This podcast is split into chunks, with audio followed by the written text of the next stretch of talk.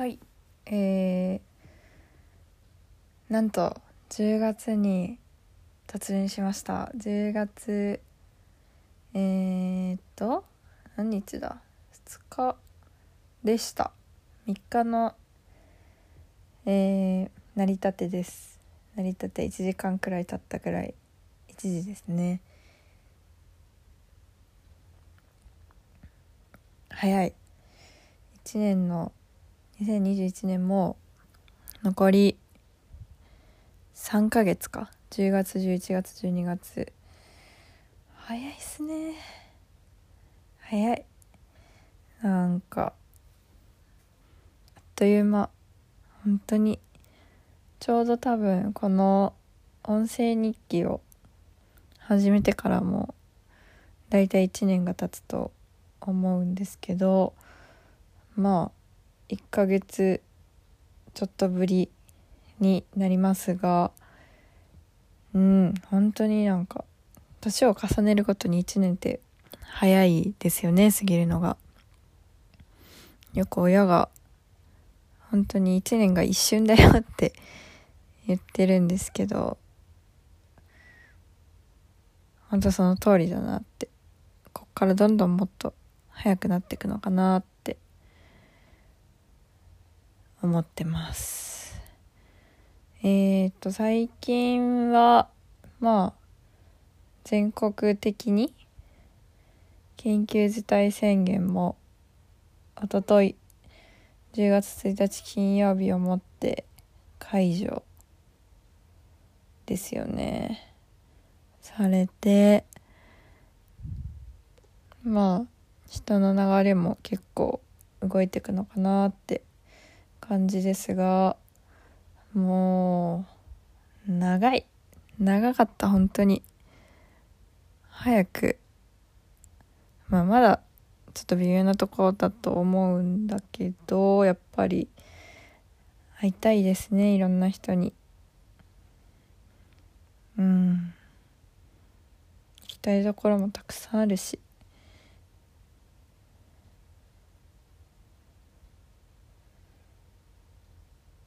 こんなに長く続くとは思わなかったね。本当に。まあそんなことは置いといて。うーんと今日は最近見たドラマの話をしようかなと思います。えー、まあ最近あれですね。9月で一応ワンクールドラマが終わったっていうことで、えー、ドラマがない数週間を過ごしているわけですけど、えー、Amazon プライムに入っているのでそれで映画を映画だったりドラマを見ています。えっ、ー、と2つをそうだね。2つドラマを見たんですけど「えー、東京ラブストーリー」っていう、えー、伊藤健太郎石橋静香石井杏奈清原翔の4人が主なキャストの東京ラブストーリーあの現代版のやつを見ました。えーとまあ一言で言うとうんあんまりあんまり好みじゃなかった です。なんか、まあ最初は、あれだね、理科、石橋静香さんが演じる理科の言葉が結構、あ、いいなって思ったんですけど、例えば、まあ退屈するくらいなら死んだ方がいいとか、変わり続けたい。でもずっと変わらないものも欲しい。あと、100億年生きたって人のことなんてわからないよ。とか。あったんですけど、なんかまあ、全部で多分十何話あったんだけど、ほぼほぼ、こう、話が平行線上というか、こう、誰かと誰かがくっついたと思えば、なんかうん、微妙な感じだったり喧嘩だったり別れたりとかちょっとうん。振り回される感。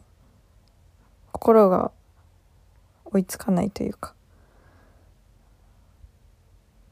うん。いやいやいやああ言ってたじゃん。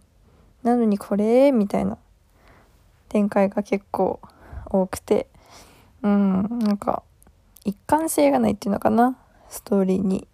ストーリーもそうだしキャラクターもそうだし。ちょっと見てて疲れたかなっていう感じです。そしてそんな中そんな中というかその直後に、えー、僕の姉ちゃんっていうえっ、ー、と黒黒黒黒木黒木だっけ？黒木春？と杉野杉野だっけ？ちょっと曖昧でごめんなさい。杉野陽介さん。の、えっ、ー、と、僕の姉ちゃんっていうアマプラン独占配信ドラマを見たんですけど、これがめちゃくちゃ良かった。です。あの、まあ、東京ラブストリートの対比になってしまうんですけど、えー、まず1話30分程度の本当にサクッと見れちゃう、えー、ちょうどいい長さ。これが最高です。で、まあ、ストーリー自体もすごく、まあ、ゆる、ゆるめで、本当に姉ちゃんと弟の日常、お家での会話にスポットが当てられていて、とても、えー、見やすかったですね。心が疲れない。うん。癒される感じ。で、姉ちゃんと弟でこんなにいろんなことが話せるってすごく素敵な関係性だなって思いました。とね、お家での場面が多いからすごく部屋着でゆるってしててそれもまた良いそして毎晩2人は晩酌をしていてそれも良いうんあと主題歌オープニングがハンバートハンバートの曲なんですよ。うんと、なんていう曲だろう。恋の、なんて読むんだろう、これ。恋の顛末かな？違ったらごめんなさい。っていう曲で、えー、あとは、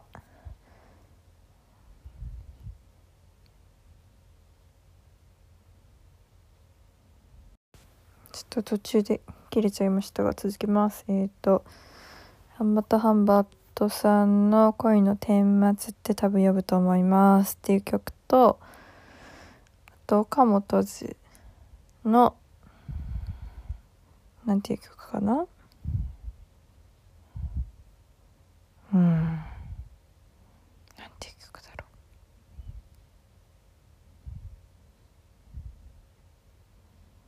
新しいアルバムが出ていますね。この中のどれかなと思うんだけど。ちょっと調べてみます。うーんと。僕の姉ちゃん。主題歌。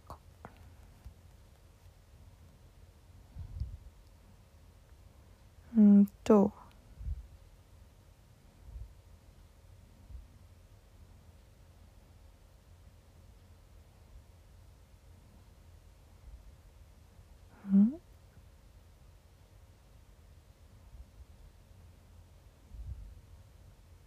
これか。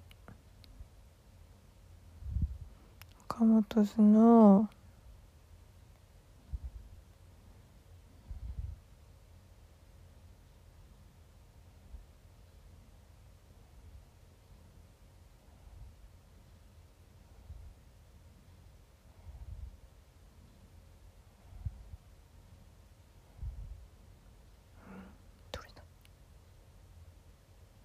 スプライト？っていう曲。スプライト。どれだ？これか。新しいアルバムの中の6番目かな？の曲。です。で結構まあ音楽も好きだしあとドラマの中で黒木さんが着てる服とかもすごく、まあ、レトロな感じで可愛いしあとねあれ食器あのご飯を夜ご飯を食べてるシーンが結構多いんだけどその例えばお弁当の何？ケースとお箸が擦れる音とかお茶を注いでる音とか普通にご飯を食べててスプーンとかお箸とお皿が触れ合う音とかが結構私は好きでした。うん。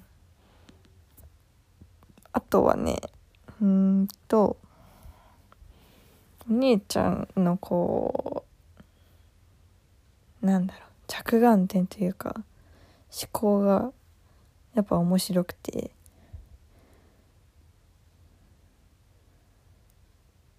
弟がこう、まあ、同じくらいいい男の人が2人いたとしたら最後の決め手になるのは何？っていうような質問をしたら姉ちゃんは「長さ」って答えて。爪の長さが短い人の方がいいらしいです。面白いね。そこかあとはね、まあ、出世に関するお話の回があってどういう人が出世するのかなみたいな話になった時に弟に対してもう我々は出世してるよってこの世に生まれてきたんだからもうそれだけで社長みたいなもんじゃんって。ああ確かに。なんかこうほんとちっちゃいことなんだけどいろいろ肯定してくれるというかすごくいいよね。いいんだよね。あと収納本。片付けの本とか。で癒し本。だから読むんだよ。これを読めば誰でもできる。誰でも片付けができる。って思わせてくれるからこれは癒し本なんだよ。とかね。あとこの時代電車で文庫本読んでればいい男よりだよ。弟に言ってあげるお姉ちゃん。あといいところ？弟のいいところ私は知ってるよ。ってまあさりげなく励ましてあげるお姉ちゃん。とか。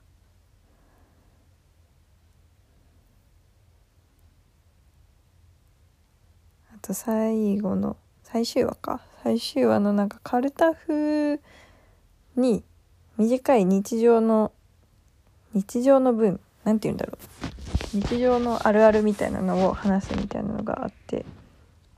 ね弟がひらがなをどんどん言ってってそれから始まるあるあるをあるあるというか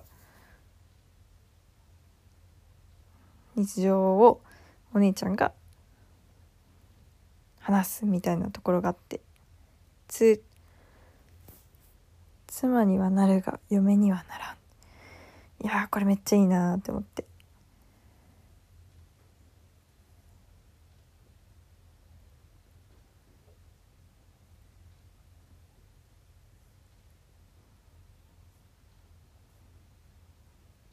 なんかすごくうんあのー最初にも言ったんですけどサクッと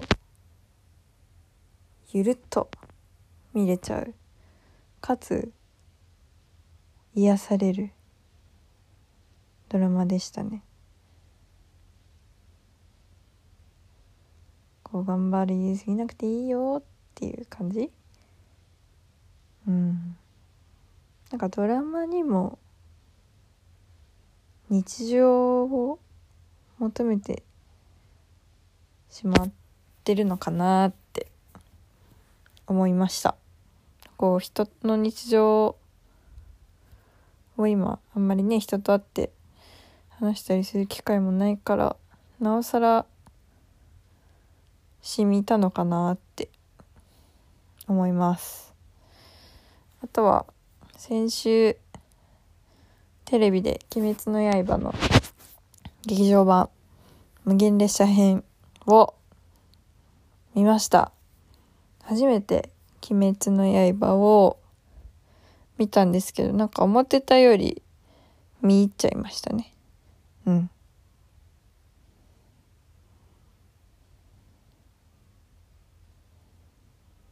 これが今日本を魅了してるアニメなのかって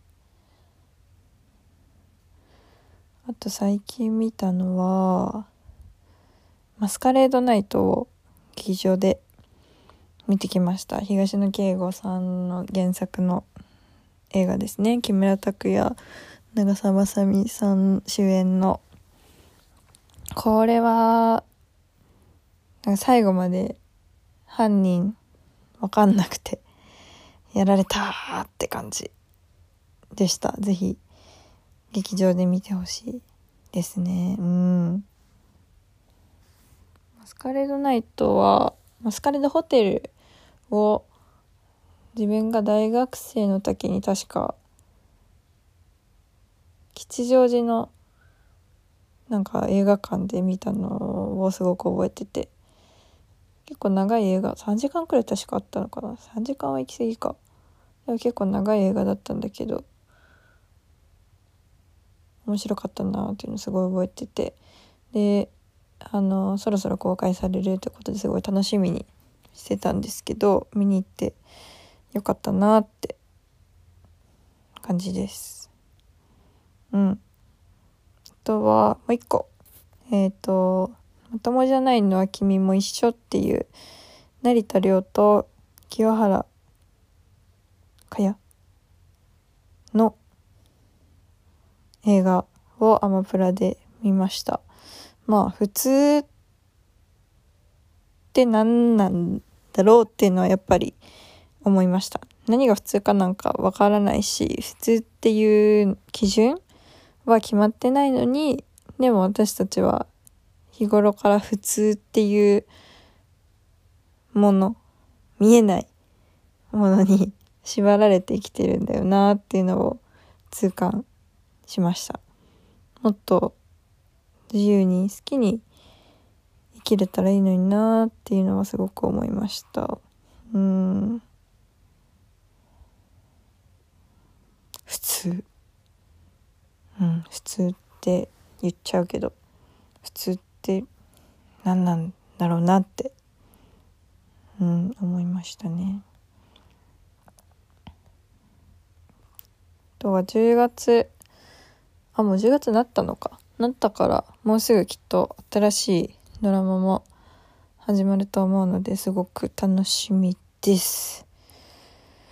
そうあとそれであれなんだよね。その映画の映画とかドラマ本の記録のアプリをちょっと入れてみましてすごく単純なシンプルなアプリなんですけど、えっ、ー、と、記録っていう感じで記録ですね。メモリーメモライズ記録っていうアプリを入れたんですけど、これでちょっと、まあ過去に見た映画とか、ドラマとか、本とか、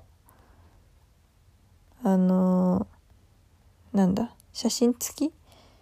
ポスターとかが映画と映画となんだっけな。映画と本は多分出るんですよ。その検索すると映画の名前とか本の名前を入れると。で日付とあと感想とかを書けるので結構いいなって思って。これから見たやつとかは軽く感想はまあ本当に自分で見返すようだけどつけてこっかなって。思いました。はい。っ